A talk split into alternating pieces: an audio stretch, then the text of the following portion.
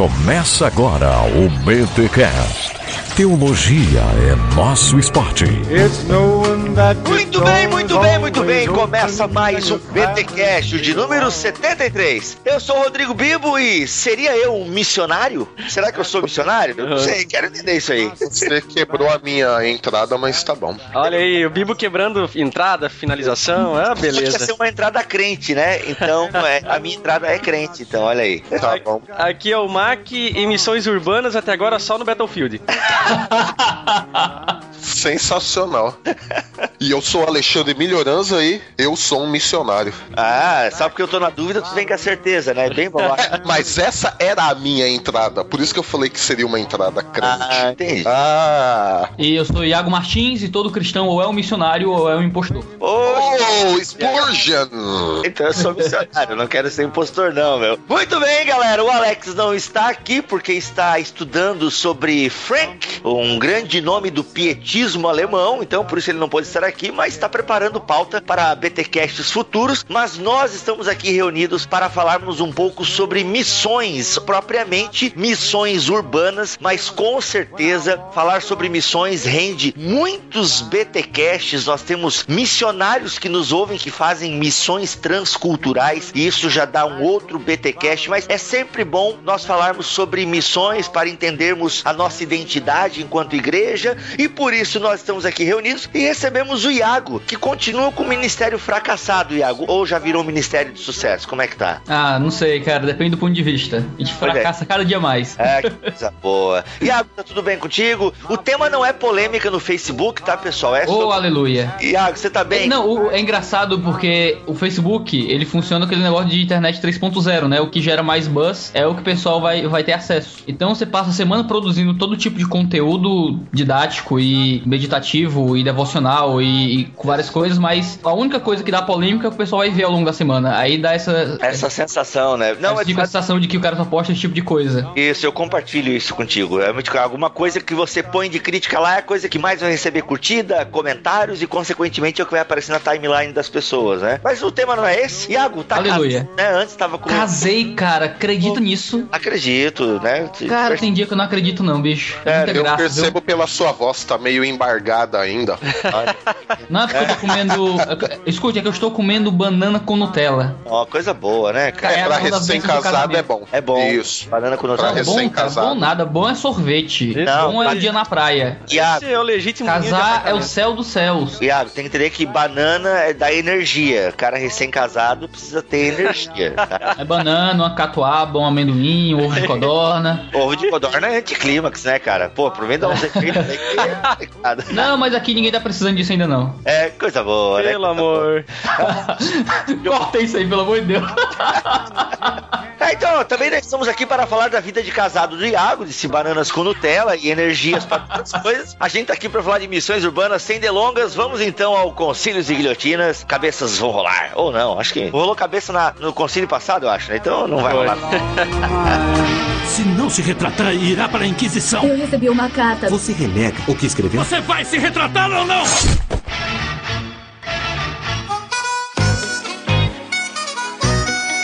Crente! Hoje não tem guilhotina, mas temos aí os nossos e-mails. O primeiro de hoje é do Bruno Guedão. Olá, estou mandando essa mensagem só para apresentar para vocês o nosso podcast. Vocês com certeza também foram inspiração para montarmos o nosso programa e falarmos da nossa fé com o nosso ponto de vista dentro do nosso contexto e realidade. Obrigado pelo serviço e continuem firmes. Estou mandando essa mensagem também para outros que nos inspiram, como forma de agradecimento e também para dizer que estamos juntos no que for necessário. Abraços. Aí o nome do podcast dele aqui é A Toca, né? O podcast A Toca. Então www.atocapodcast.com.br. Olha aí o jabazinho, hein, Bruno? Valeu, cara. Próximo e-mail é da Giovanna Berbert. Fala galera do Bibotalk, tudo bom? Sou a Giovana, ouvinte, leitora e fã, sem dar uma de tiete do Bibotalk. Mas dispensando a introdução, vim agradecer a vocês pela super ideia que me deram para um trabalho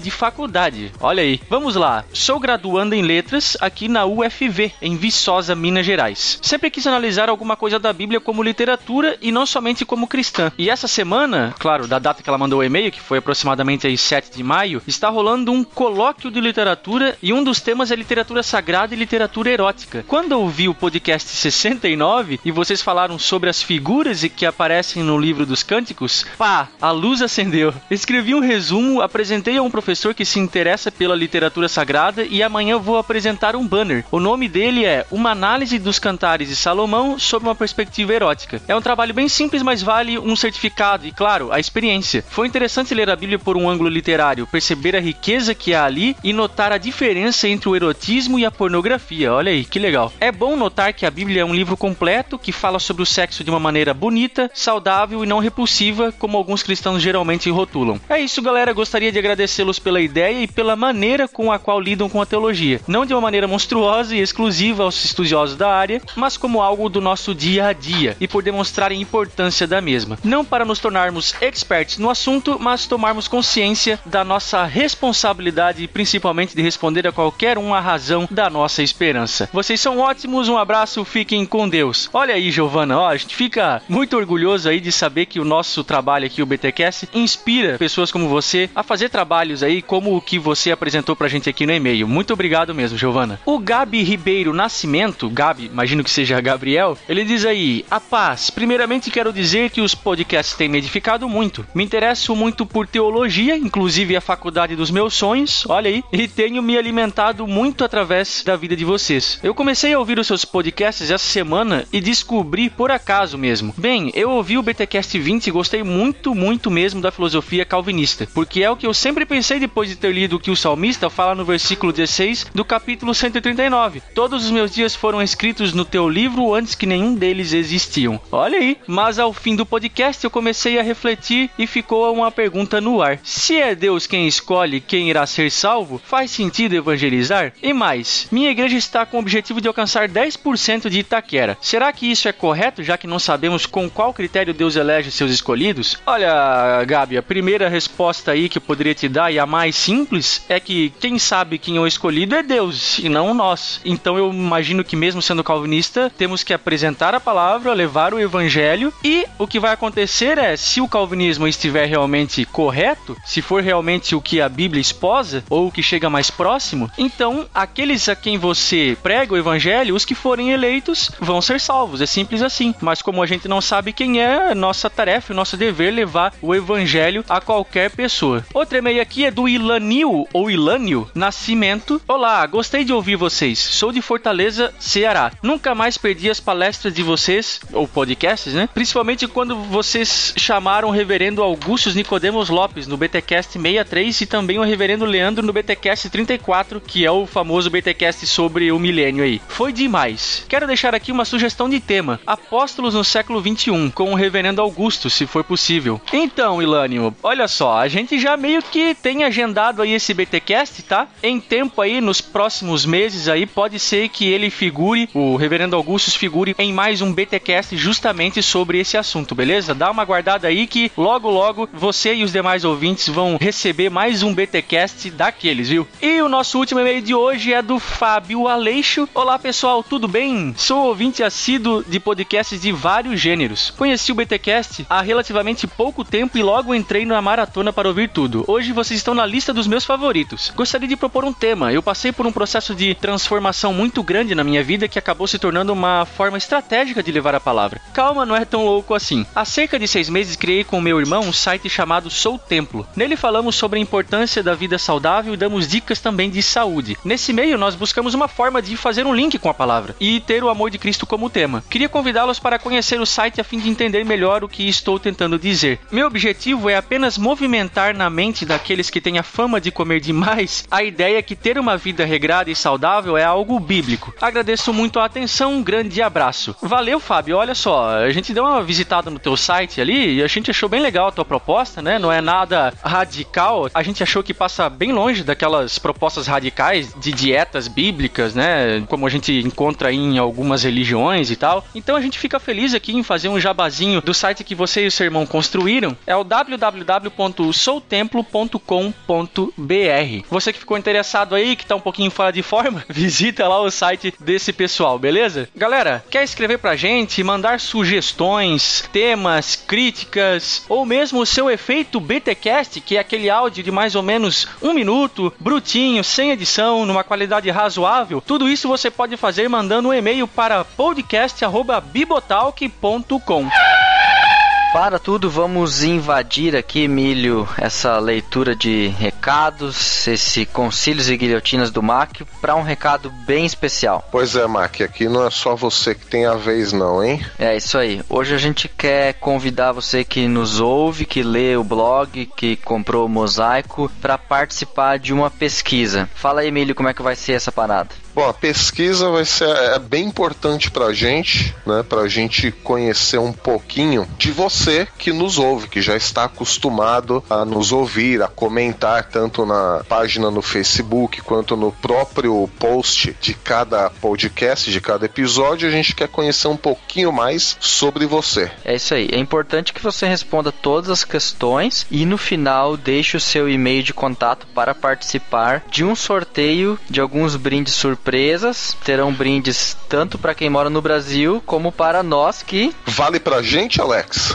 Vale pra gente não. Eu e você não estamos fora, mas pro pessoal que mora no exterior. E tem mó galera, né? Parece aí uma, uma porcentagem até razoável, né? Do exterior. Então você que está no exterior não foi esquecido por nós aqui da equipe do Bibotalk. É isso aí. Então participe da pesquisa. O link está no post para você responder o questionário, bem simples, rápido e direto.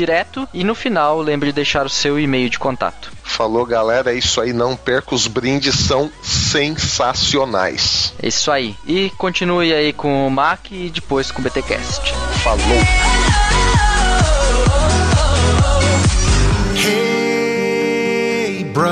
E não esqueçam também, estamos nas redes sociais, pessoal. Interajam conosco. Estamos lá no Facebook, a página oficial do Bibotalk é o www.facebook.com/bibotalk. Também temos o perfil oficial no Twitter, que é o arroba Bibotalk. E tem aí os twitters dos integrantes do BTcast, que é o arroba BiboBTcast, o arroba Mac Mal, o arroba Stalrefa e o arroba Melhoranza. Não esqueça de comprar aí através do link do Submarino que existe no site do Bibotalk, o submarino.com.br lá, tá? Você clica no link que está naquela barra direita do site do Bibotalk e fazendo isso, o Submarino reverte esse clique em uma comissão para nós, tá bom, pessoal? Fique tranquilo que isso não vai aumentar o valor da compra de vocês, é apenas uma permuta aí que temos entre o Bibotalk e o Submarino. E assim você que também, é claro, ajuda a manter o nosso ministério. Falando em ajuda a manter o nosso ministério, não esqueça que tem o mosaico teológico rolando por aí. Se você ainda não adquiriu, entra lá no www.mosaicoteologico.com.br e adquira o seu.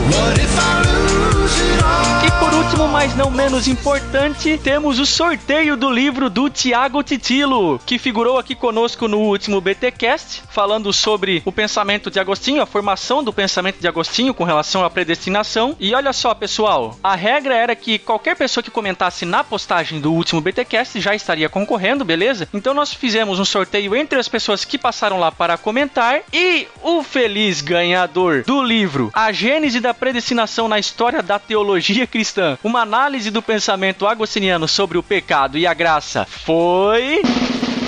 Emílio Aguiar. Parabéns, Emílio, você é o feliz ganhador dessa obra fantástica do Tiago Titilo. Nós vamos entrar em contato com você, ok? Então logo você estará recebendo essa obra na sua casa. Sem mais delongas, vamos então para mais um BTcast com o Iago Martins sobre missões urbanas. Valeu!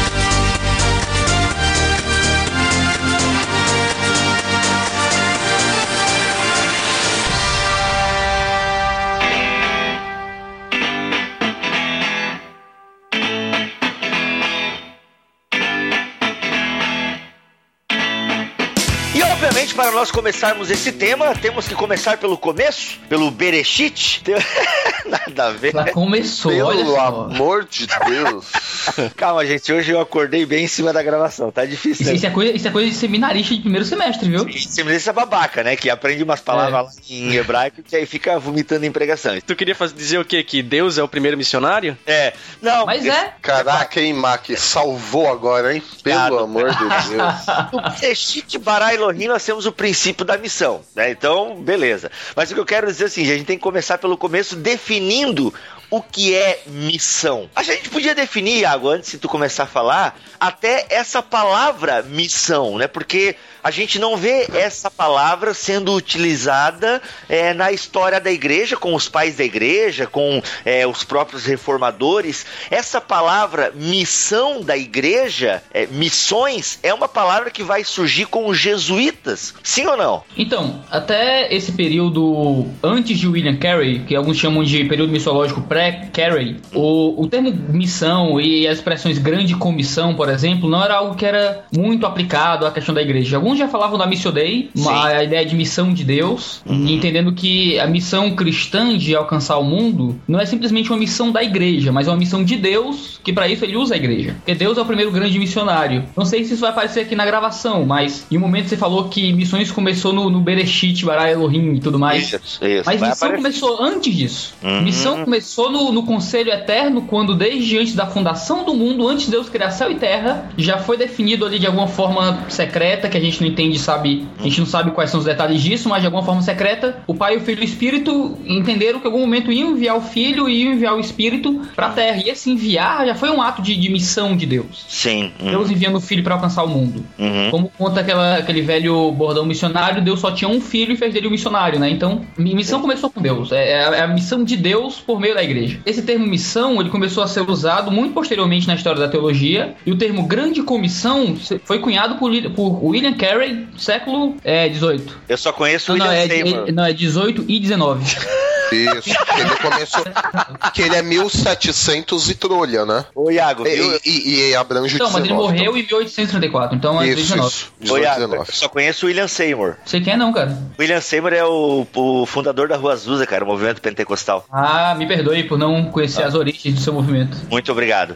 Ah, mas assim, Iago, eu tava, eu já li em algum lugar, por isso até que eu toquei no nome jesuítas, porque eu lembro de ter lido essa informação em algum lugar. Esse termo missão surge justamente no contexto das grandes navegações, quando o povo começa a descobrir que eles não eram os únicos que tinha pessoas do outro lado do oceano, e aí surge essa ideia, ué, como é que nós vamos falar de Jesus para aquele povo e tal? E a partir dali que se fala nessa missão, né? E se eu não me engano, agora estou especulando, assim, agora estou tentando puxar na minha memória, mas veio agora aqui o insight, estava até ligado a uma questão de guerra até mesmo, das missões de guerras e tal. Agora eu realmente não sei se eu tô falando algo com coerência. Não, tinha a questão das missões como propósito colonizador também, né? Não era pra falar de Jesus, para converter as pessoas, era mais no sentido colonizador mesmo, né?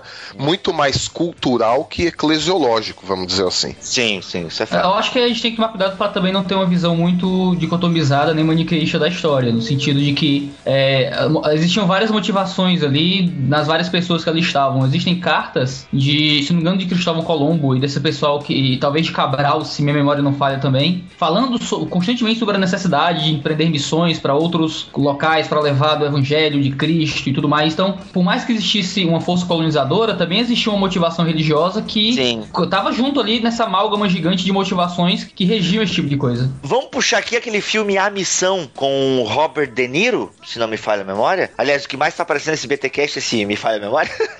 Mas é com o Robert De Niro, sim, não é com o Alpatino. É o BTcast dos desmemoriados. Isso. Mas não, tem o filme A Missão, vale a pena conferir. Porque mostra justamente, né, a, é- essa uma missão jesuíta lá no meio dos índios e tal, e alguns interesses que estavam por trás daquela reserva, mas você percebia por parte dos jesuítas uma que é uma missão católica, uma devoção em relação a de fato querer apresentar o, o- Deus, né? O Deus conforme eles compreendiam e tal. Isso acho que vai de Exato. encontro ao que o Iago A escola de Jesus, né?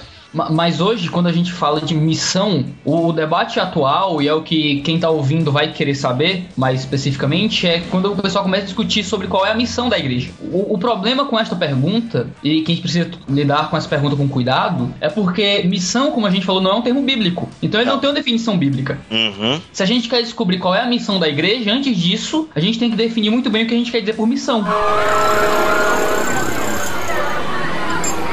E o que a gente quer dizer por missão? Eu vou falar aqui de duas perspectivas que eu acho que é bom lidar com cuidado. Se por missão a gente quer falar do, daquilo que a igreja faz e qual é a função dela no mundo, vamos colocar assim, Uhum. então missão da igreja basicamente é tudo aquilo que a igreja faz e é tudo aquilo que a igreja é ordenada a fazer. Uhum. Se missão for aquilo que a igreja faz no mundo, então missão é evangelismo, missão é cuidado com os pobres, missão é engajamento cultural, político, social, Uhum. é, é cuidado com a criação, missão é ecologia, missão é esse é tudo é santidade a missão. Sim. No entanto, então, eu acho que Mark Noll faz essa ponderação de que se tudo é missão, então nada é missão. Hum. A ideia dele é que missão deveria ser uma terminologia que define aquilo que é o principal que a igreja faz, a atividade principal da igreja. Uhum. Então, considerando que, que se a gente definir missão, que é uma segunda conceituação possível, como aquilo que é a atividade principal da igreja, é aquilo que é de mais importante que a igreja está empreendendo no mundo, então a minha definição pessoal seria que missão é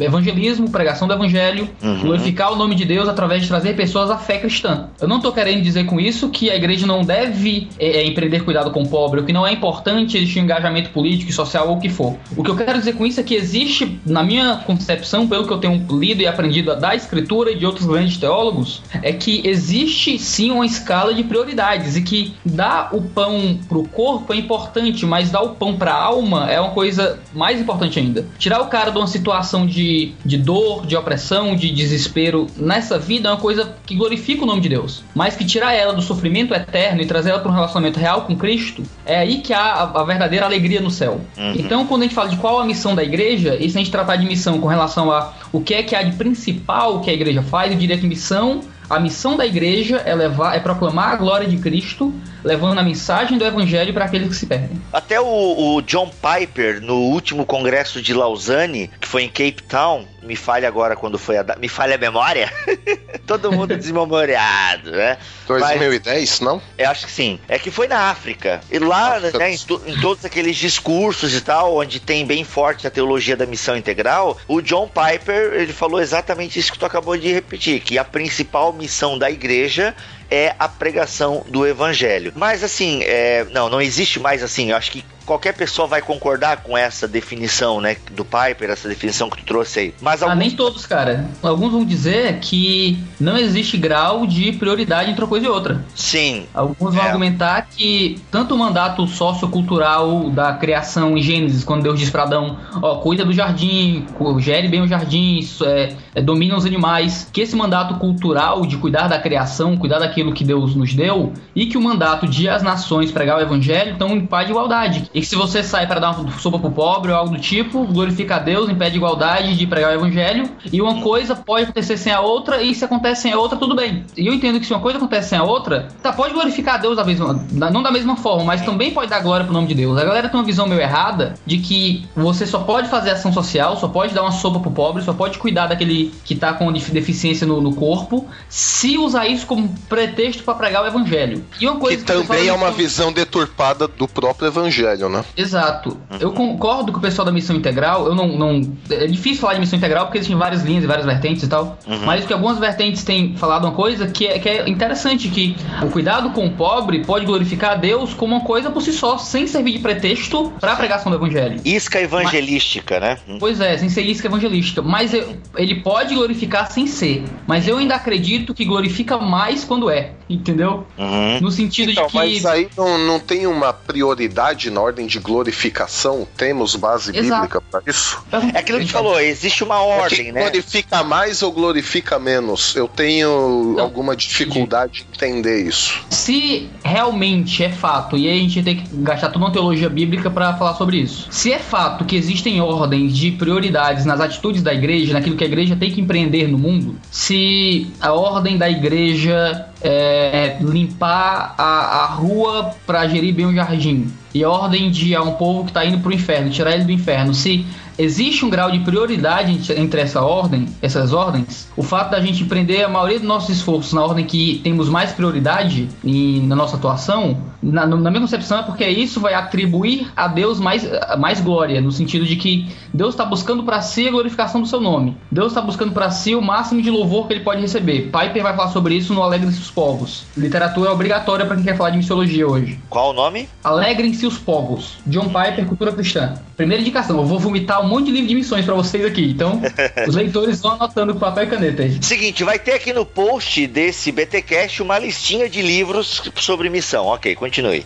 Pronto. O que acontece? Se realmente existe esse grau de prioridade entre uma coisa e outra, eu acredito que Deus é mais glorificado quando a gente realmente obedece. Piper vai falar sobre isso. Deus é mais glorificado em nós quando nós mais nos alegramos nele. Então, Deus pode ser mais ou menos glorificado no sentido de quanta glória a gente atribui a ele. Claro que existe uma glória de Deus que é ontológica, tá relacionada ao ser de Deus, isso não muda. Sim. Mas existe uma glória que é atributiva, que é a glória que a natureza atribui a ele, que nós temos e somos ordenados a atribuir a ele. Então a gente glorifica mais a Deus quando obedece e glorifica mais a Deus quando cumpre as prioridades que ele nos dá. Sim. E a prioridade de Deus é salvar o mundo. Deus tanto amou que enviou o seu filho para todo aquele que nele crê não pereça, mas tenha vida eterna. O, o basicão. Deus não enviou o seu filho, amou tanto o mundo que enviou o seu filho para que as ruas estejam limpas, entendeu? Ele não amou tanto o mundo que enviou o seu filho para que a política, ele enviou o seu filho pro mundo com um ato de amor para salvar o mundo. Mas alguns vão dizer assim, ó, é, mas se a gente, se nós olharmos para o ministério de Jesus, ele fez várias dessas atitudes, né, como limpa, obviamente ele não limpou ruas, mas né, ele foi lá, lá.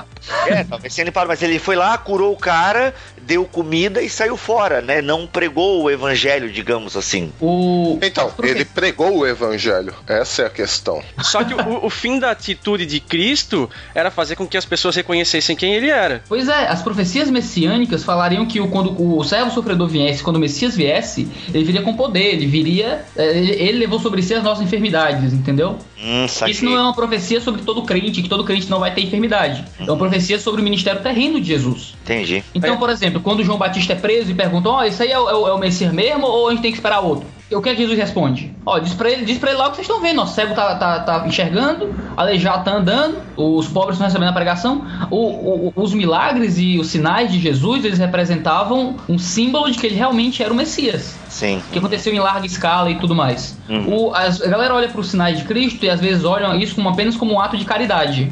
Hum, Quando, por mais que também fosse uma manifestação de misericórdia, o principal motivo disso tudo, de tudo isso era, Era acreditar que ele realmente era o, o- Era autenticar o ministério dele, Isso. entendeu? Entendi. Muitas vezes, quando ele foi nas cidades, ele, ele curou, mas ele sempre estava lá dizendo que era o Messias, pregando. Ele diz: Olha, eu vou nas outras cidades, pra, vamos lá nas outras vilas para pregar, porque foi para isso que eu vim. Hum, saquei. Ele veio para pregar. Tá, não tem como a gente discutir aqui todos os pontos, né? Existem livros e mais livros discutindo sobre qual é a missão da igreja, mas vamos tentar achar uma definição que seja aceita pelas diversas correntes, digamos assim, Ou pelos BTcasters. ou pelos BTcasters, ok? É, já tá ótimo assim, né? Então nós entendemos que Deus é o primeiro missionário, que a missão, na verdade, não é da igreja, mas é a missão de Deus que usa a igreja para essa missão, e essa missão é o anúncio do evangelho. Obviamente que o anúncio desse evangelho pode ser acompanhado de é, outras, além da pregação, que é o principal, mas pode ser acompanhado de outras ferramentas e de outros é, tópicos da igreja, como a, a ação social, a participar ativamente da política, na, re- na redenção da cultura e Isso. tudo mais. Mais ou menos por aí? Por aí, dá pra gente começar com a definição assim pra caminhar na mesma página. Ok, para não, senão a gente vai ficar discutindo muito qual é a missão da igreja e enquanto a gente discute as pessoas fazem. Ah, nada a ver, esse é um discursinho bem, bem coisa. Santo Vamos então. É, definindo a extensão das missões, Iago, tu, o legal de ter convidado pro BTcast é que sempre tem pauta, né? Quando é só nós, a pauta é isso aí. e É. quando tem é sobre milênio, o Mac também faz uma pauta bem legal. Né? Qual é a extensão da missão da igreja, então? A gente, a gente definiu o que é essa missão, mas ela tem uma extensão, tipo, é, como é que a gente vai falar?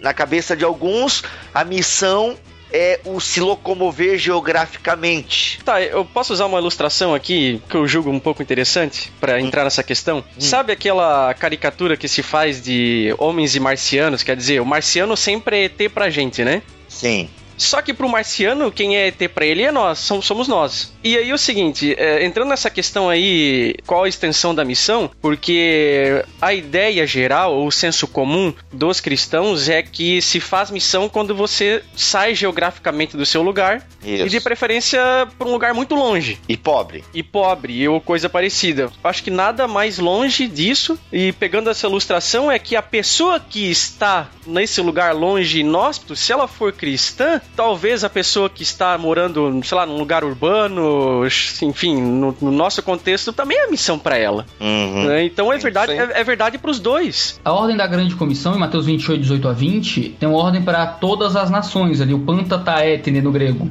Ah, Embora, embora alguns vão discutir qual o significado desse etne, eu acredito que etne ali, eu concordo com o Piper, no Alegre-se os Povos, já citado, de que ele é uma ordem para todas as etnias, todos os grupos linguísticos e sociais e tudo mais. Se isso é verdade, então a ordem da grande comissão não fala só das etnias distantes, nem das, das etnias que estão do outro lado da- do, do país ou do outro lado do continente. Aham. Fala de todas, que inclui a nossa. Para os discípulos, incluir o povo judeu também, vai ser todas as etnias. Hum. Então, às vezes o pessoal lê a grande comissão e acredita que é só um mandato para ir falar para quem tá lá na, na- como a gente diz no Ceará, lá nas baixas da égua. Quando, na verdade, essa ordem também se cumpre perto, também se cumpre talvez na sua esquina. David Bosch, num livro clássico que é leitura obrigatória também para quem quer falar de missiologia hoje, que é Missão Transformadora, Uhum. Mudança de Paradigma na Teologia da Missão, publicado pela Sinodal, em 2002. Uhum. Ele diz: a diferença entre missões no exterior e no próprio país não é uma diferença de princípio, mas de alcance. Uhum. A ideia é que não são de missões diferentes, nem tipos diferentes de missões. É a mesma coisa, a diferença é só que um tá longe e outro tá perto. Uhum. A, a galera acha que a ordem da grande comissão só pode ser cumprida se você vender a geladeira, o fogão, fazer parte de uma agência missionária e ter que aprender uma segunda língua. Uhum.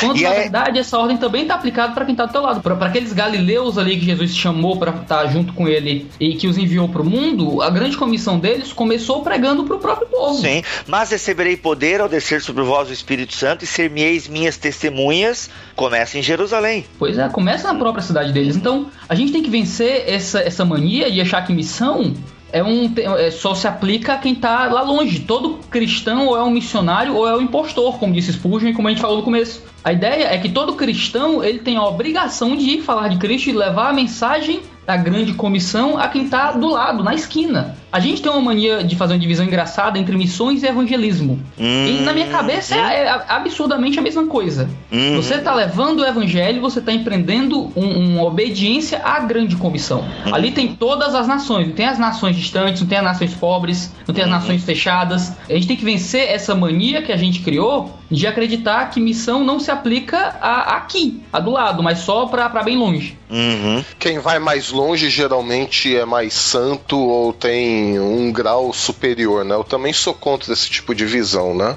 Uhum. E, e É, até isso- antes isso- de vir aqui, antes, até antes de vir aqui para França, eu frisei isso bem lá na, na comunidade que eu frequento. Falei, gente, enquanto eu estava aqui, eu estava ajudando aqui, ajudando em alguns outros lugares. Agora eu vou lá para França. Uhum. É, só que eu não tenho um status diferenciado de quem fica aqui. Não coloquem isso é, num outro patamar, num outro pedestal, num outro grau espiritual, eclesiástico. Não é isso. É exatamente a mesma coisa. Isso eu bato forte também. Uhum. Mas é isso que o Milho falou, é engraçado. Porque essa piada, quem faz é o Rubem Amorese, no Fábrica de Missionários. Publicado pela Ultimato em 2008. Sim. É o, é o- é- ele, ele brinca, né, dizendo que quando a gente tem uma visão da grande comissão que só coloca a grande comissão pro, pra longe, a, a impressão que dá é que quanto mais longe formos, mais obedientes seremos.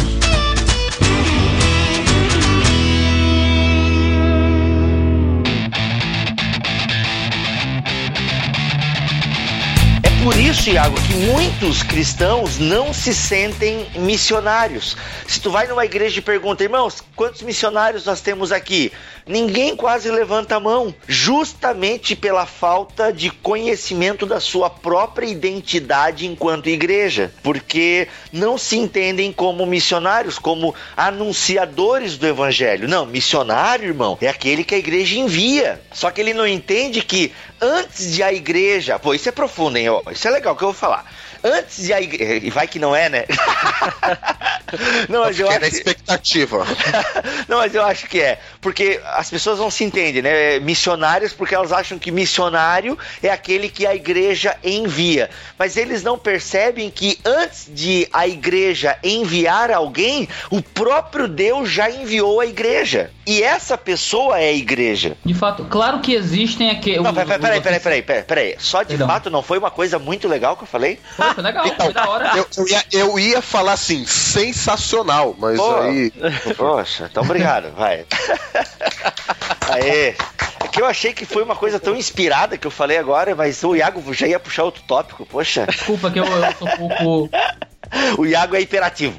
Hiperativo, eu, sei, eu tô é, pensando é no, na pá do tópico. É nóis, é nóis. Vamos lá. Não, mas não é então, é mais então, ou menos por aí? Então, é por aí. De fato, a gente não pode é, vacilar e entrar para outro extremo e achar que não existe nenhuma diferença entre o, o missionário que é um oficial ordenado da igreja e o, e o, cristão comum. Vamos colocar nesses termos assim. Uhum. No sentido de que Deus deu oficiais para a igreja, deu ministros, deu presbíteros, como você quiser chamar na sua eclesiologia aí. Mas existem aqueles que são homens que Deus colocou para estar tá diante da igreja, regendo a igreja de alguma forma, e alguns deles são missionários enviados. Sim. Mas o termo missionário não é um termo bíblico. Uhum. Então, por não ser um termo bíblico, o termo bíblico é evangelista, geralmente, ou apóstolo, como você pensar aí. Mas por missionário, usando esse negócio, esse termo no sentido mais, mais frouxo, todos nós somos missionários. Claro. No, no sentido de que Deus deu mestres para a igreja, uhum. mas Colossenses 3,16 diz que toda a igreja deve se ensinar. Uhum. Então, no mesmo sentido, Deus deu missionários para a igreja, no sentido de que são homens que se dedicam integralmente para levar a palavra, ao mesmo tempo que todo crente precisa ser um missionário, precisa ser um evangelista, precisa levar a mensagem do evangelho. Tem, você falou uma coisa, Bibo, que, que me lembrou o seguinte, falando sobre que antes dele ser um missionário que é ordenado enviado, a igreja. Deus enviou a igreja. E é, e é engraçado porque a gente vive numa época em que a galera curte bastante falar de missões, dizer que ama missões, dizer que quer missões, mas que não faz missões. Uhum. Então a galera diz o seguinte: não, eu amo missões, eu amo esse negócio de pregação do evangelho e tal, acho essa coisa mais maravilhosa do mundo, mas a pessoa não faz nada. É uma postura e demagógica, motivo, né? Pois é, e o motivo pelo qual ela não faz nada é porque ela é levada a acreditar que missão é um negócio que só dá pra fazer longe. Como é que acontece? Para ela fazer missão longe, existem certos fatores e certos, certos recursos que muitas vezes ela não possui.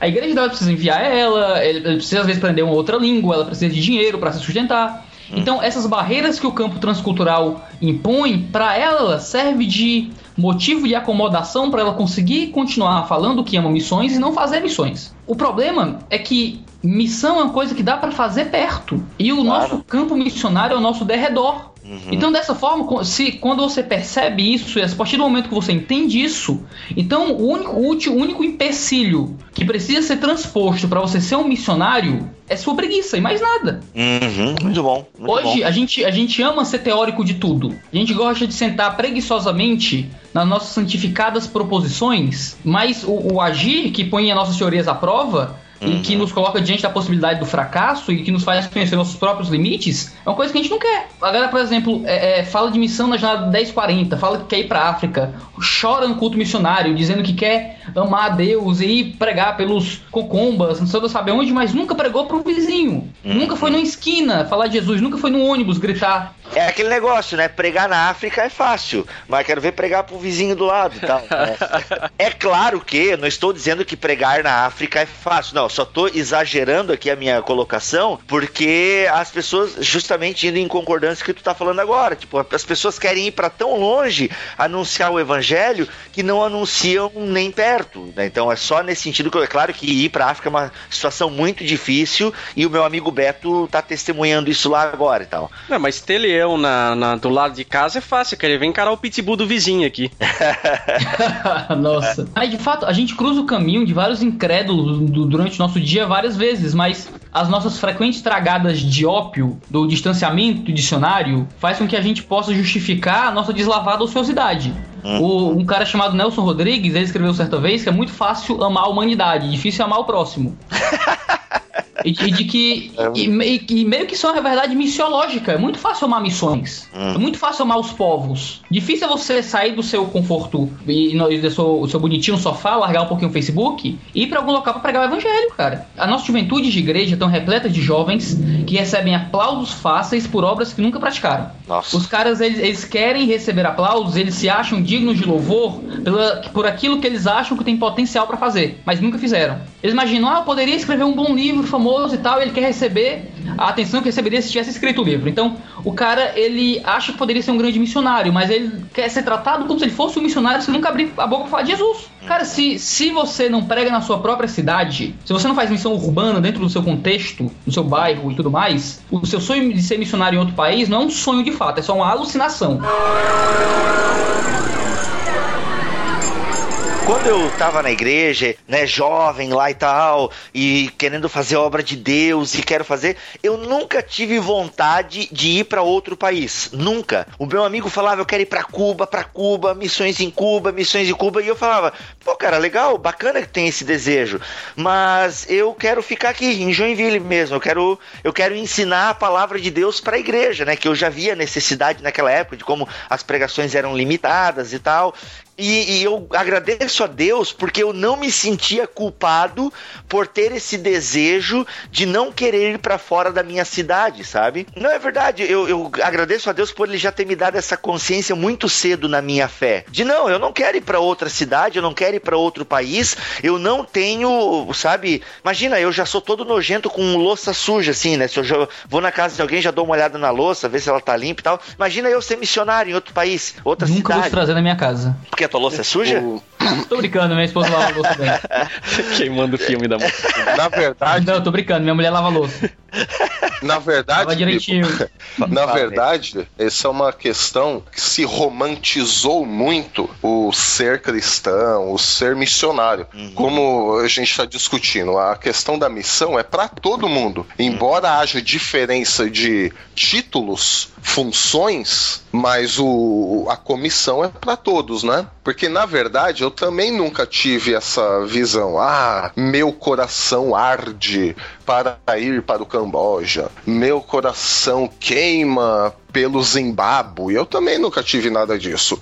Eu encaro a missão mais no sentido de entender aquilo que Jesus falou como sendo a nossa missão, a missão da igreja, e verificar a necessidade aonde quer que a gente esteja. Existe uma necessidade no nosso bairro, existe uma necessidade na nossa cidade, existe uma necessidade no nosso estado, assim como tem necessidade em outros lugares distantes daquele que é a nossa origem. Exato. Então é mais uma questão de ver a necessidade do que ficar com esse apelo romântico de ah, meu coração queima por isso.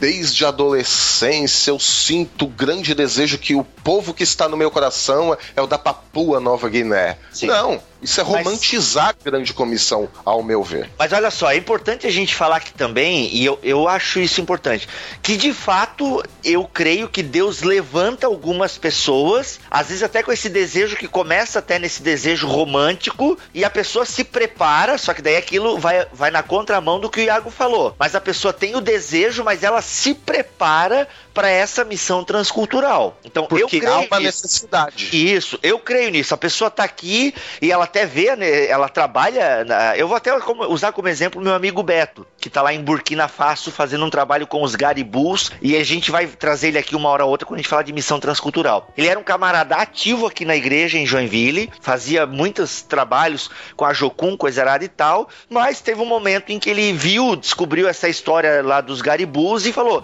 Eu quero ir pra lá. E ele foi se preparar numa escola de missão transcultural, ou seja, ele se mexeu, entende? E eu creio que Deus colocou esse desejo no coração dele, porque ele está lá fazendo uma obra muito importante em Burkina Faso. Obviamente que a obra dele não é melhor, não é mais espiritual, e ele tem consciência disso, da obra daquele amigo dele que ficou aqui trabalhando com os mendigos, ou, da, ou até mesmo da obra que nós fazemos, né, levando conhecimento bíblico e dúvidas para a cabeça das pessoas e tal. Exatamente. Então, Bibo, o, na- na- um dos professores da Academia de Formação em Missões Urbanas, a gente vai falar mais sobre isso no fim do podcast, Hum? ele conta uma história que eu acho que é a mais legal a questão aqui. Ele diz que ele estava pregando na, na comunidade dele. Ele conta essa história em uma das aulas. E um dos irmãos chegou, pastor, Deus falou comigo na pregação. E eu quero ser missionário no país tal, longe, assim. Deus falou comigo, pastor. Eu tenho certeza que Deus falou comigo. Aí o pastor olhou pra ele, membro da igreja, conhecido, e disse: Não, cara, Deus falou contigo não. Aí o, cara, o rapaz se assustou, né? Como assim? Você sabe que Deus não falou comigo? Ele disse: Vai, tu não, tu não consegue acordar pra vir pra escola dominical. Tu quer ser missionário no, no, do sabe aonde? Nossa. Isso, não, isso não, não, não foi Deus falando com você, foi emoção, você se emocionou mas isso Deus não foi. Cara. Então qual, qual é o grande ponto? A gente não tá dizendo que missão transcultural é uma coisa inferior, nada do tipo. Missão pra longe é uma coisa extremamente importante, às vezes eu sou tentado a dizer que é mais importante até. Se olha que é um tiro no pé que eu sou o cara das missões urbanas, né? Sim. E tudo mais. Porque os, tem muitos povos que nunca ouviram ouvir falar da, da pregação do evangelho, estão se perdendo e tal, são povos não alcançados e precisa ser um- uma das prioridades da igreja. Uhum. No entanto, se você diz que quer pregar pra esse povo, mas não consegue pregar pro teu vizinho, como é que você quer que eu acredite que você vai pregar pra esse povo? Eu nunca tive uma, uma grande experiência de, de pregação transcultural. Eu não sou muito fã de viagem missionária, porque eu acho é um negócio muito caro pra pouca coisa. Mas eu sei que as pessoas podem pensar diferente. Às vezes eu acho que com o dinheiro que você faz uma viagem missionária pro, pra África, pra passar uma semana, você sustenta um missionário autóctone por um ano. Mas é a minha visão pessoal, não precisam concordar com isso necessariamente. Mas É, o... eu já sou o primeiro que discordo, então. Tudo bem. A gente, a gente vai pro céu junto e quando estiver subindo a gente discute isso aí. Eu te dou um beijo lá.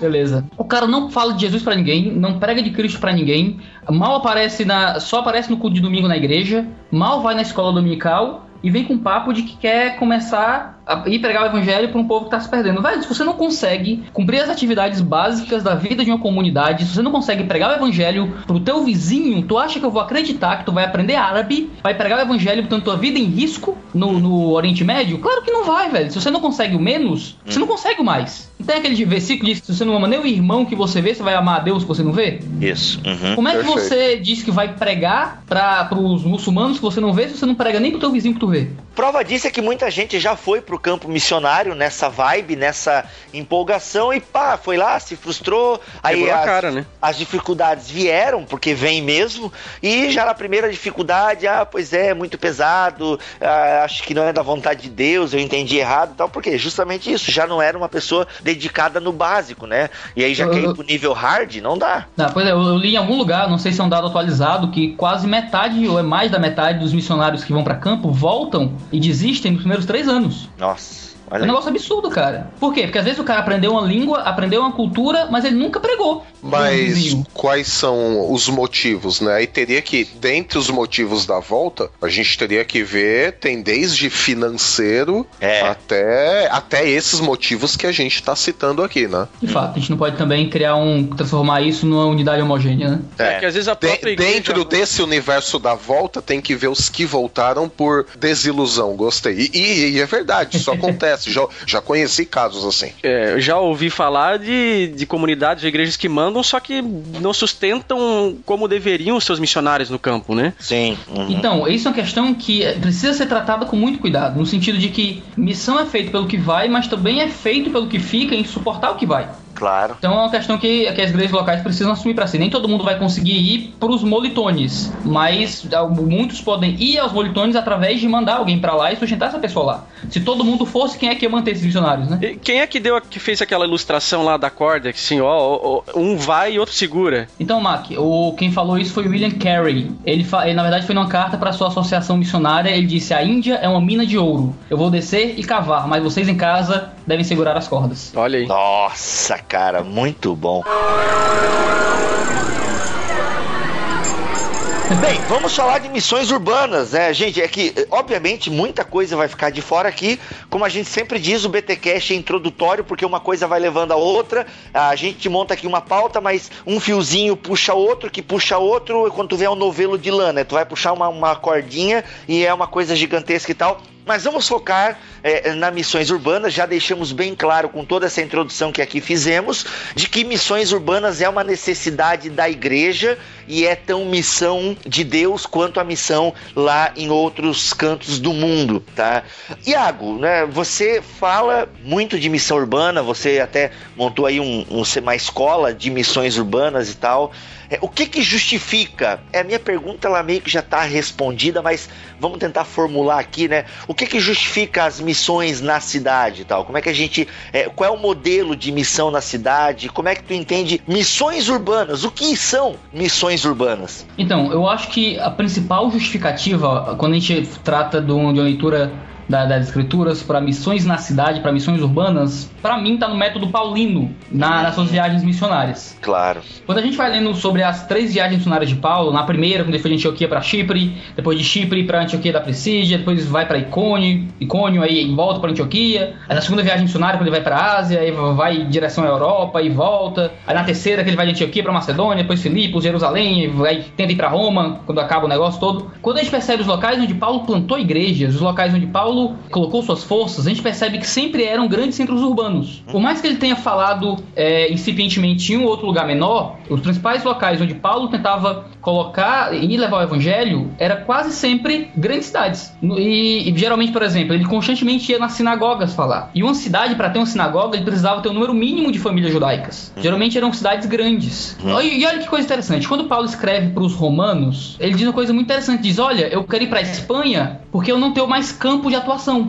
Mas Paulo tinha plantado igrejas em meia dúzia de cidades, uma dúzia de cidades no máximo. Ele não tinha esgotado toda aquele, a Ásia ali por ali, o começo da Europa. Ele não tinha feito isso. Ele não tinha plantado igreja em toda a cidade, em todo o bairro, vamos colocar assim. Paulo, ele colocou igrejas em polos urbanos. Hum. Então, o método de Paulo, com vários comentaristas e vários missiologistas vão concordar, era meio representativo. Paulo ele estava preocupado em grandes centros urbanos deixar lá o evangelho e partir para outro grande centro urbano, deixar o evangelho, partir para outro centro urbano, deixar o evangelho. E depois que ele fez isso, ele não foi nos pequenos centros urbanos, ele tentou achar outro centro urbano longe, na Espanha. E alguns vão dizer que ele conseguiu chegar lá. Então o que acontece? Paulo, ele, ele tinha um modelo de pregação em que ele deixava uma igreja no grande centro e acreditava que a partir dessa igreja no grande centro, os centros em volta seriam alcançados pelo evangelho. Então o método paulino, na minha minha, na minha percepção, ele tem três motivos principais. Primeiro, porque num grande centro urbano tem mais pessoas. Claro que quando você fala de algumas cidades do Oriente ou algo do tipo,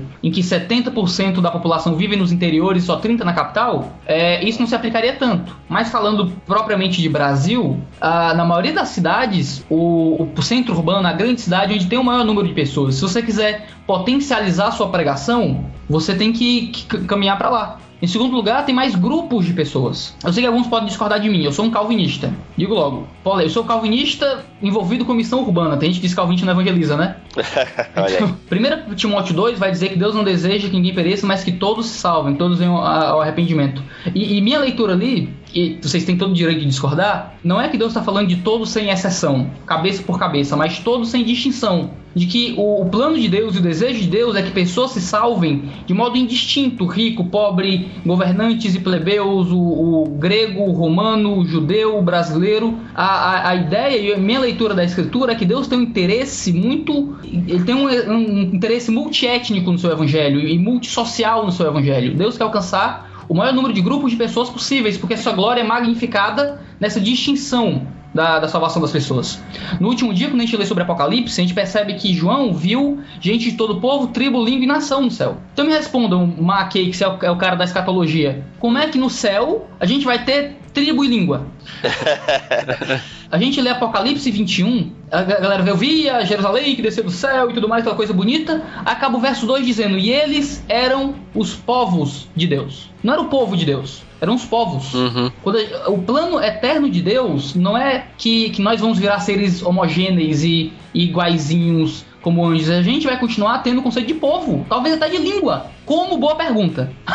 Mas vai, entendeu? Porque Deus não criou a confusão das línguas e criou povos e etnias como um acidente. Ele acelerou algo que viria a acontecer naturalmente e algo que faz parte do plano eterno dele. É que a glória dele seja magnificada na diversidade das pessoas. Então, dentro de uma cidade, a gente tem diversidade humana muito grande. E é um dos motivos que me levam a crer que Paulo enfocou as cidades. Em terceiro lugar, tem a ideia do que, do que eu batizei de escoamento potencial. Nossa. A cidade tem o poder de escoar o, qualquer coisa que chega lá muito fácil. o que, o que é mais, mais comum? É aquilo do grande polo e do grande centro urbano influenciar as vilas e os interiores ou o contrário? Então, geralmente, coisas que chegam na cidade chegam mais fácil no interior, porque o pessoal do interior precisa vir na cidade para conseguir um, um medicamento, precisa vir na cidade para comprar alguma coisa, vem visitar a família na cidade. E o pessoal da cidade não com tanta frequência vai nos interiores. Então, geralmente ele não tem um polo ali que você pode escoar o evangelho mais facilmente para os interiores. Você vai numa grande cidade, ganha uma grande cidade para Cristo e monta uma igreja na grande cidade, a possibilidade de você levar esse evangelho para os interiores é muito maior. Então acho que são três justificativas muito, muito, muito fortes para mim, para a gente criar uma missiologia da missão urbana, a gente criar uma ideia de por que focar grandes cidades. Eu não estou dizendo que a gente vai desprezar os interiores. Uhum. Eu estou dizendo que se a gente quer potencializar o nosso tempo, a gente primeiro vai no grande polo, primeiro estabelece o grande polo, uhum. e enquanto isso também pode ir no interior, pode fazer outras atividades pontuais, mas entendendo que o grande polo ele tem uma, uma capacidade de ganhar o seu derredor muito mais facilmente. Só pontuando aqui, uma das formas de não se fazer isso é fazendo marcha para Jesus. ai, ai, ai. ai, ai, ai. Olha, a polêmica não partiu de mim. Fique não, é, registrado mas, aí. É, não, de fato a marcha de Jesus não. não é, é, então olha só, o, o, o, o Corinthians. não, mas é, é, talvez até dá pra gente discutir isso aí. Não, eu também acho uma irrelevância sem fim a marcha para Jesus. Eu não vejo nada de missão urbana ali, né? Só a igreja mostrando o seu poder e os políticos. Hum, os evangélicos, vamos investir neles.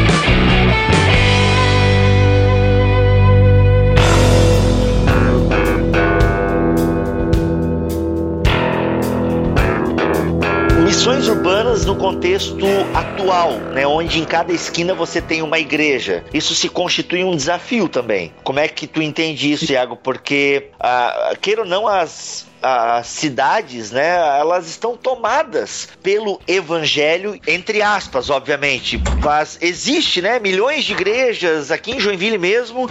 Então, em cada canto você tem uma igreja e tal. Isso também, de alguma forma, porque Paulo ia para as cidades, justamente porque lá não existiam uh, igrejas. E agora, como é que a gente justifica isso, né? Diante de tantas igrejas e tal, e em cada canto você tem uma. É um novo desafio? Se configura de uma maneira é, diferente? É, assim, o, o, lembrando o pod que o Jackson participou aqui, que uhum. ele falou uma coisa muito acertada lá, é que a diferença, ou um, lá, um dos agravantes para nós, é que a gente tem que desconstruir muita informação que o povo tem a respeito do que é ser cristão, ou do cristão e da igreja, uhum. e aí você construir de volta aí fazendo o evangelismo da maneira correta. Né? Então eu acho que isso é um agravante ou é uma situação a mais com que o, o missionário urbano ele vai se encontrar. Então, Mibo, eu, responderia a tua pergunta de duas maneiras. Primeiro, a gente tem que a gente tem uma visão meio errada com, com relação ao número de igrejas no, no Brasil. A gente tem muito prédio com uma placa de denominação e um CNPJ e um cara de gravata. Isso. A gente tem pouca igreja. A Confissão de Fé de Westminster diz que algumas igrejas elas podem chegar ao ponto de se tornar sinagoga de Satanás Sim, não, e, não duvido. E por, mais, e por mais que a gente não queira soar é, apocalíptico, que isso é coisa do Mac, o. Piada infame, hein? Infame, meu Deus, que infame. Não, pra mim é elogio. Mas tudo bem. tá, tudo bem. se, se você tentar sair da sua casa e, e, caminhar pelas igrejas do seu bairro e ouvir uma pregação, porque eu fiz isso. Eu, quando eu saí da, da Assembleia de Deus, desculpa, Vibo, e, Não, e fui pra Igreja Batista, o, eu fiquei um Boa. ano visitando todas as igrejas que eu pude visitar na minha cidade, atrás de uma igreja pra, pra congregar. E a situação é, é triste, cara. O, o que acontece? Primeiro eu diria, a gente precisa plantar novas igrejas no contexto de cidade, porque não tem muitas igrejas boas. Às vezes não tem nem muitas igrejas. Considerando também o fato de que cidades grandes precisam, não precisam de uma igreja por cidade, porque a cidade é enorme, precisa às vezes de uma igreja por bairro, talvez duas, dependendo do tamanho do bairro. Tipo assim, para ter o mínimo, pra galera poder se deslocar. Tem um bairro aqui, por exemplo, que é a região do Benfica, aqui no, na, na, em Fortaleza, que a gente está estudando a possibilidade de começar um trabalho de evangelismo lá, de começar uma congregação da nossa igreja. Porque não, não, tem muita igreja lá, quase não tem igreja lá. E, e Fortaleza, eu acho que é a, capta, a quarta capital do, do, do, país. Não tem tanta igreja no bairro do Benfica, olha só. Então a gente não tem tanta igreja assim quanto a gente imagina. Tem uma igreja para cada esquina, mas nem todas elas. Algumas igrejas surgem e morrem com frequência muito grande. Você não tem uma rotatividade muito grande da vida útil dessas igrejas. Mas outra coisa que eu diria é que nem o trabalho de, de missão urbana não necessariamente precisa plantar uma nova igreja. Por mais que seja muito bom, em caso de necessidade, caso não haja a necessidade de começar uma nova igreja no seu bairro ou algo do tipo, pode ser um trabalho de levar o evangelho àqueles que estão longe e trazê-los para a vida de uma igreja que existe. Exato. É, por exemplo, a gente vai começar um trabalho é, por essas semanas, provavelmente quando esse podcast for pro ar, já a gente vai estar perto de começar isso, Legal. para evangelizar as prostitutas do centro de Fortaleza, de, de madrugada. A gente está preparando material e tal, e vai, vai até elas lá pregar o evangelho. O- a gente não está implantar uma igreja de prostitutas, uma igreja só para prostitutas. A gente não tá querendo fazer isso, a gente tá querendo levar elas à à vida de comunidades locais que já existem, mas a gente quer levar a elas o evangelho. Então, uma das grandes diferenças entre missão urbana e missão transcultural em um país que não tem um evangelho é que enquanto a missão transcultural necessariamente precisa começar uma nova comunidade, a missão urbana nem sempre tem essa necessidade, embora tenha essa possibilidade. Uma vez que já existem igrejas que podem receber esse pessoal. Então, missões urbanas se confundem na cabeça das pessoas. É praticamente aquilo que as igrejas chamam de evangelismo, de práticas evangelísticas. Isso, de alguma forma, é Pois missões é, urbanas. Então, eu prefiro chamar. Dá pra chamar de evangelismo. Eu prefiro chamar de missão urbana porque na- na- no imaginário popular, missão traz a ideia de uma atividade um pouco mais organizada, Hum. frequente, Uhum. com estrutura arrumadinha. Eu prefiro chamar assim porque evoca a ideia de que a gente não tá simplesmente. Ó, Jesus te ama, e entrega um folheto e vai embora. Por mais que. E, Ah, e- não, e a médio prazo, isso corrige essa distorção histórica de que Exato. missionário é só o cara que vai pra longe e não o cara que Isso. tá perto. Muito boa, bom. boa. Exatamente. E- e co- e peraí.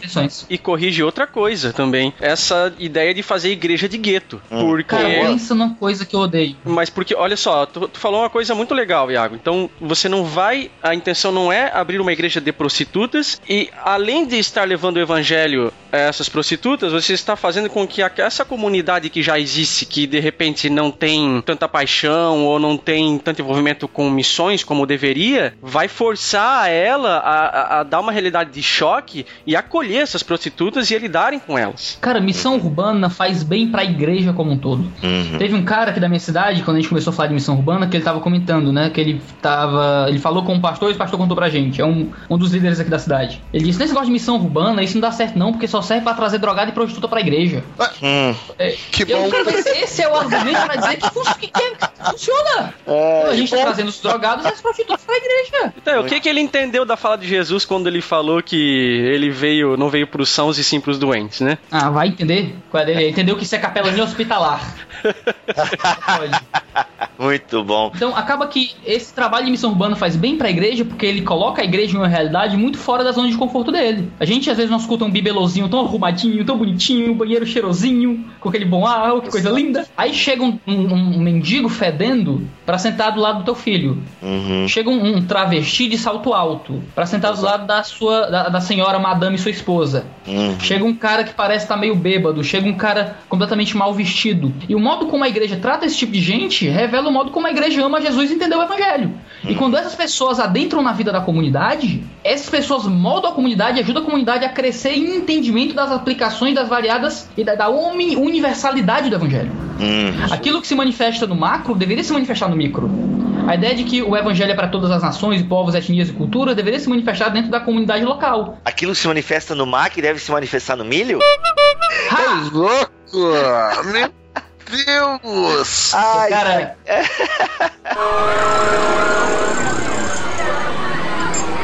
a comunidade local não deveria ser uma comunidade de gueto. Eu, eu, eu respeito profundamente quem é envolvido com esse tipo de coisa, mas eu não tenho como concordar com a ideia de ter uma igreja de. Skatista. Então, eu tenho uma igreja de surfistas. Uhum. Eu tenho igreja de skatistas, tenho igreja de drogados, tenho igreja de prostitutas, tenho igreja de, de tatuados do cabelo roxo. Pra mim, a única igreja que deveria ter era a igreja de Jesus. No sentido de que é a igreja de Cristo, então essa é um local onde o velhinho de suspensório tá de mão dadas com o punk de cabelo roxo, Uhum. louvando ao Senhor junto, entendeu? E missão urbana é o, é o que deu, uma coisa que Deus usa pra atravessar o nosso gueto. Minha igreja é uma igreja de geralmente te- tem muita gente de classe média, igreja arrumadinha e tal. Tem gente que também não é, mas é uma igreja bem tradicional, bem quietinha. Aquela coisa bem, bem bibelô. e, e a gente começou um trabalho de evangelismo nos presídios. Olha aí. E uma coisa que o meu pastor falou no culto maravil... foi maravilhoso. Ele disse: Olha, a gente tá evangelizando esse pessoal. Então agora a gente precisa começar a se preparar para receber esse pessoal. E como é que a gente vai se comportar e receber e aceitá-los e lidar com eles na vida da comunidade? Uhum. Uma coisa é você ter uma vida, é, trazer na vida da comunidade um cara que era pecador, entre aspas, pecador socialmente aceito. Outra coisa é trazer para a vida da comunidade comunidade um cara que pode roubar teu celular pra comprar crack. Uhum. Outra coisa é trazer pra vida da comunidade um cara que já um cara que não é mais cara. Agora se, se decepou pra poder ser um- uma cara, ser uma mulher, ou o que for. Uhum. Outra coisa é trazer pra, pra sentar do teu lado um cara que tá fedendo e que talvez não tenha o que comer amanhã. Uhum. Então, esse tipo de coisa, ele faz bem pra igreja. Ele tira o nosso conforto, mas ele faz bem pra gente. A, a mensagem da grande comissão é uma coisa muito maravilhosa. Eu vou tentar não falar tanto dela, porque eu ainda pla- planejo ter um, um podcast com vocês sobre isso depois, no futuro, quando o livro sair. Ok, é o jabá, né? Já começa o jabá, o jabá pré-livro escrito, né? Isso. Mas o que acontece? A a ordem da grande comissão diz, ó, ide por todas as nações, levai o evangelho e tudo mais, mas diz, e eis que eu estou convosco todos os dias até a consumação do século. Cristo deixou uma promessa para quem vai fazer missões, quem vai pregar o evangelho, de que ele estaria com estes. Claro que é sua mensagem para todo crente, mas Cristo teve a intenção de chamar a atenção para esta promessa especificamente para aquele que vai fazer missões. Então, quando a gente vai pregar o evangelho, a gente não está indo simplesmente de encontro com os perdidos. A gente está indo nos encontrar com Cristo que está nos levando aos perdidos. Como alguém diz, o missionário não leva Jesus aos povos, é Jesus que leva o missionário aos povos. Quando a igreja vai fazer missão, ele está indo não só de encontro com o perdido, mas está indo de encontro com Jesus, para a presença de Jesus ter um maior relacionamento com Jesus. Então, quando a gente se envolve com missão, a, gente, a, a nossa comunhão com Deus e com esse Cristo que é um Cristo missionário se manifesta de modo mais maduro. É como o Jackson Jacques falou naquele, naquele podcast sobre evangelismo: crente que trabalha não dá trabalho. No sentido de que o crente que está envolvido na evangelização e na pregação do evangelho, ele está colocando na prática aquilo que ele aprende e ele está amadurecendo a sua fé.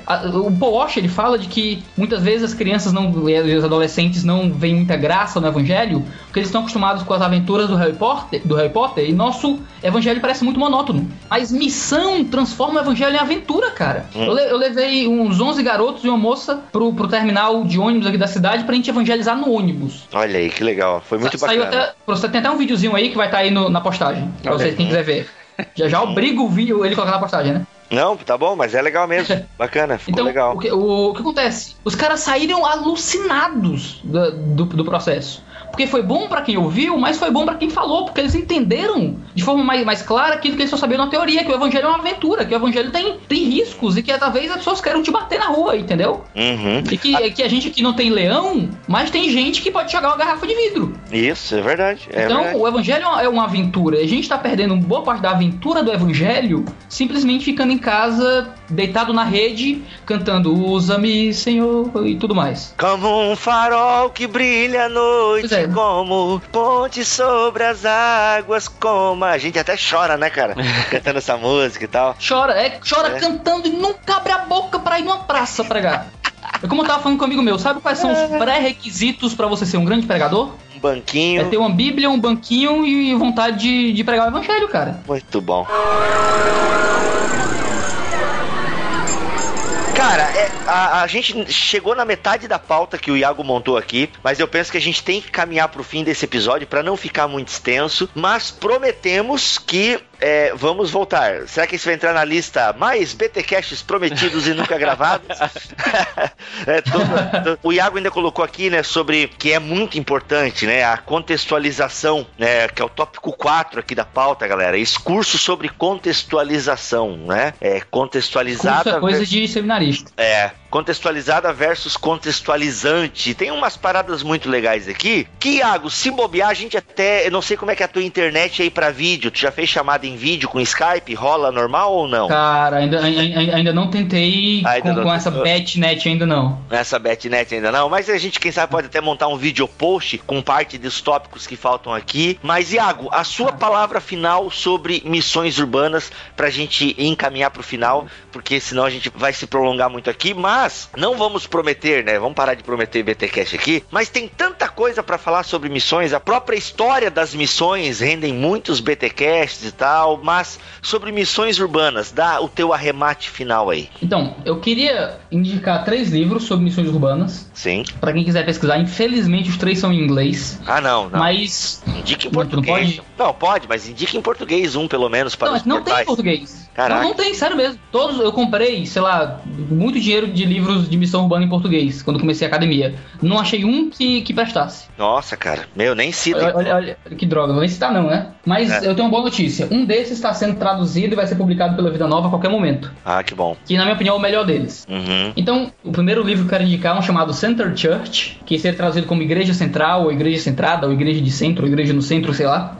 De um cara chamado Timothy Keller. É, é um livro, basicamente, que ele vai lidar com três coisas. Ele vai falar de, da Igreja Redeemer, que é a igreja dele. Ele vai falar de uma igreja que é centrada no Evangelho, que é centrada na cidade, centrada no, no movimento, vamos colocar assim. Que é a ideia de que a igreja precisa, antes de pensar em dicas e técnicas de missões urbanas, ela tem que pensar naquilo que define ela, qual é a vi- a visão teológica, qual é a visão ministerial e tudo mais da igreja. E é, pra mim, o melhor livro de missões urbanas que já foi publicado no mundo, na minha opinião, pelo menos de todos que eu tive acesso. Uhum. Center Church vai ser publicado pela Vida Nova em qualquer momento, então fiquem de olho. Mas se você não quiser aguentar, esperar, compre em inglês mesmo. Tenho um meu comprei na Amazon.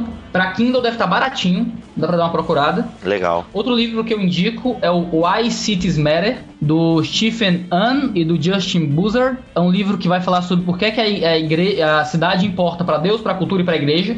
Olha aí. Então é um livro fenomenal, também fala sobre o assunto. E um terceiro livro que é leitura obrigatória, um livro chamado For the City, Proclaiming and Living Out the Gospel. Nossa, Meu hein? inglês tosco aí.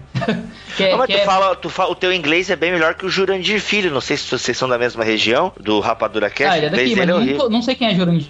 É, ele é de um podcast Não, meu em inglês é horrível. Não, a tua pronúncia tá boa. A dele, ele fala Ah, Blu-ray, né? Ele fala Blu-ray. Então, na academia de missões o pessoal brinca dizendo que eu tenho um, um- eu sou um cearense falando inglês, né? Não, o teu inglês é muito bom. É, é, é um negócio meio There for, go and preach the gospel. Isso, do Jurandir é assim. É, o meu é meio assim, eu tô, tô tentando melhorar. Parece Então, o técnico. Então, é o.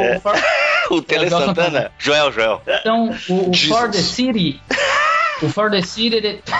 Vocês são muito palhaços, cara. For the City, vai lá, o For the City. Então, o For the City ele foi publicado por dois caras, Matt Cartner e Darren Patrick. O Darren Patrick foi aquele que escreveu o livro A é, cabana. O Plantador de Igrejas. Não, qual é, velho? Tô brincando. Deus te repreenda.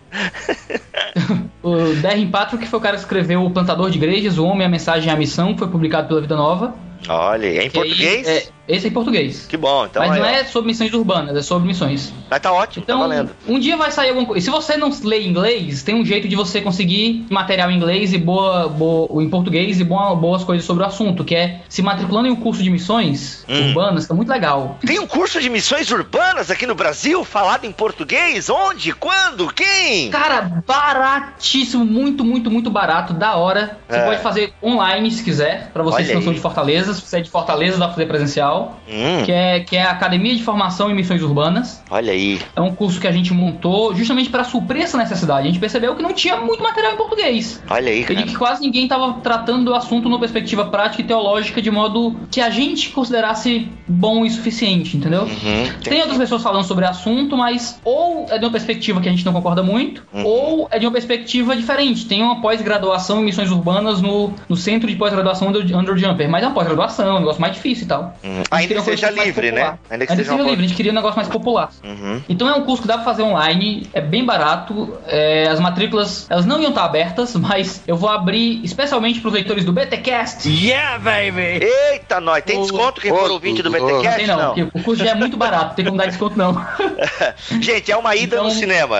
É, se você vai no cinema 3D, É, tipo isso. mais uma É mais pipoca, uma você já... pizza. Olha aí, é verdade, uma pizza gigante é esse preço Pizza e aí. calabresa. Olha aí. Então, a gente vai abrir uma pré-matrícula para quem quiser se inscrever. O- em julho, as aulas, você começa a receber, você recebe as aulas do primeiro semestre. Uhum. É www.afmu.com.br, Academia de Formação em Missões Urbanas. Link aqui no post. Fortaleza.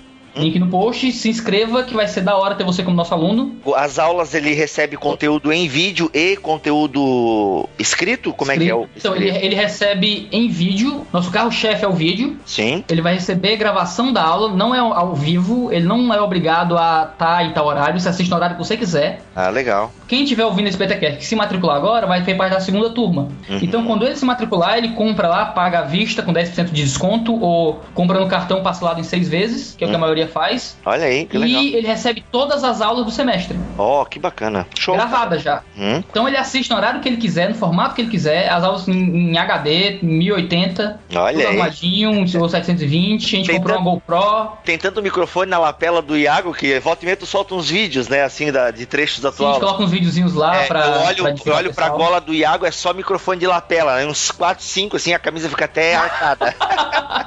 Sacanagem. Não, é porque é o seguinte, é, é porque é o seguinte, na primeira aula que a gente gravou, o lapela deu errado. Eita, não acontece. Eu coloquei o, o Zoom H1, eu coloquei a lapela no espaço do, do fone de ouvido. Ah, que burro. A gente teve que gravar com a. A gente teve que gravar com a. que anta, né, cara? A gente teve que gravar com o áudio da câmera, porque o, o, o Zoom ficou no meu bolso e ficou pegando o som do meu bolso balançando. Eita, nós. Aí ficou uma droga o áudio. Uhum. Aí né, na segunda aula a gente gravou com dois lapelas, um que era do Zoom H1 e outro com transmissor que ia pra câmera. Uhum. Só que esse com transmissor gravou a rádio Aleluia. Nossa, que legal. Então Bacana. eu tava dando a aula e tava o cara no, no Santo Terço da Misericórdia. Eita, nós. Olha aí. Aí a gente tá usando só o do lapela mesmo, mas nunca mais deu erro não, foi só na primeira aula mesmo. Só pra gente datar, nós estamos falando de um podcast, né? Você que tá ouvindo esse BTcast lá em 2015. É, deve estar rolando ainda os cursos do Iago, então entre no site da AF, AF, AF, o site? Na. MU, né?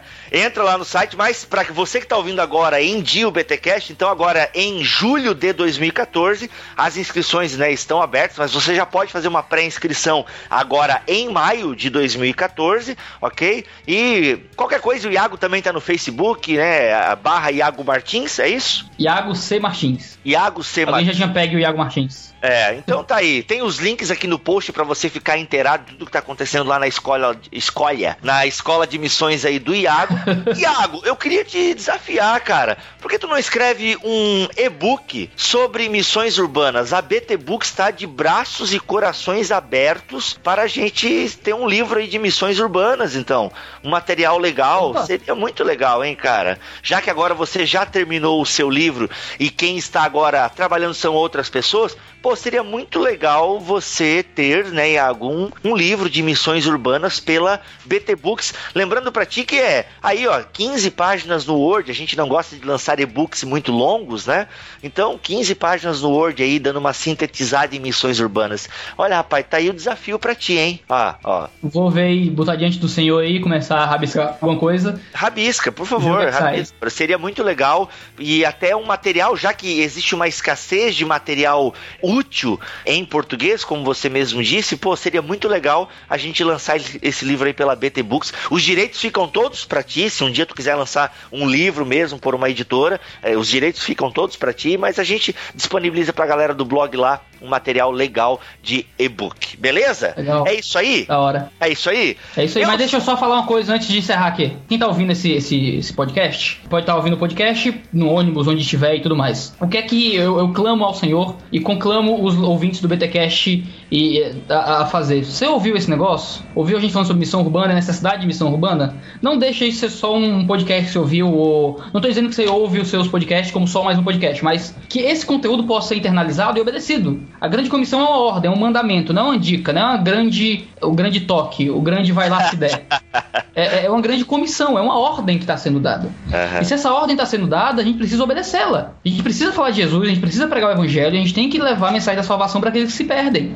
Então, por favor, você que ouviu a gente falando sobre isso e tudo mais, não deixa isso morrer, entendeu? Não deixa, não deixa o que você aprendeu aqui simplesmente se esvair. Se dedica à pregação do evangelho, cara. Se dedica a falar de Jesus. Vai para quem tá perdido e, e abre a boca. Você não precisa de muita coisa. Você pode achar que não tem capacidade, você pode achar que não tem uma, um- uma boa retórica, você pode achar que, que é tímido. Velho, Cristo tem glória sobre todas as nações, ele merece o louvor, ele merece a honra, ele merece o- a recompensa do seu sacrifício. E, e se em Mateus a gente tem uma grande comissão, em Lucas a gente tem uma grande predição. Em Lucas o que a gente tem não é um mandamento, em Lucas o que a gente tem é uma profecia. É que o evangelho será pregado dentro das nações. Então a ordem de Mateus nada mais é do que um mandamento para se cumprir uma missão que está ganha, que está garantida, está certa já. Já está escrito, o evangelho será pregado em todas as nações, inclusive na nossa. Então, a gente está sendo mandado não para uma missão impossível, mas para uma missão que já está comprada, tá certo, tá certo. Você está comprando o bilhete premiado quando você vai fazer missões. Olha aí. O que você tem que fazer é simplesmente ir abrir a boca e deixar que o Espírito Santo faça o trabalho dele, aí levar o evangelho da salvação. Então vai, vai com confiança, vai com fé, fala de Cristo, fala do evangelho, vai além de só Jesus chama e dá um folheto. Abre a tua, a tua Bíblia e fala da, da queda, do pecado e da redenção e da cruz e da santificação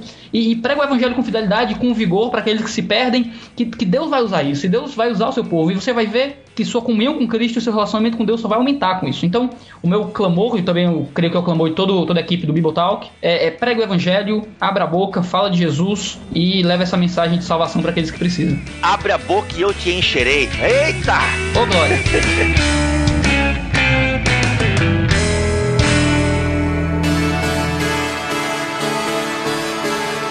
Legal, galera. Eu sou o Rodrigo Bibo, vou ficando por aqui e entendi melhor missões urbanas. Isso é muito bom. Eu sou o Mac e sem comentários.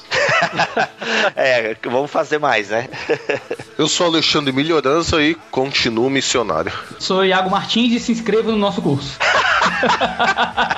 Boa. Tá certo. Pô, alguém tinha que dar a bênção, né, ô Milho? Então, que o Senhor os abençoe e os guarde no cumprimento da missão e que você seja sal e luz onde você estiver. Amém. Amém. Amém.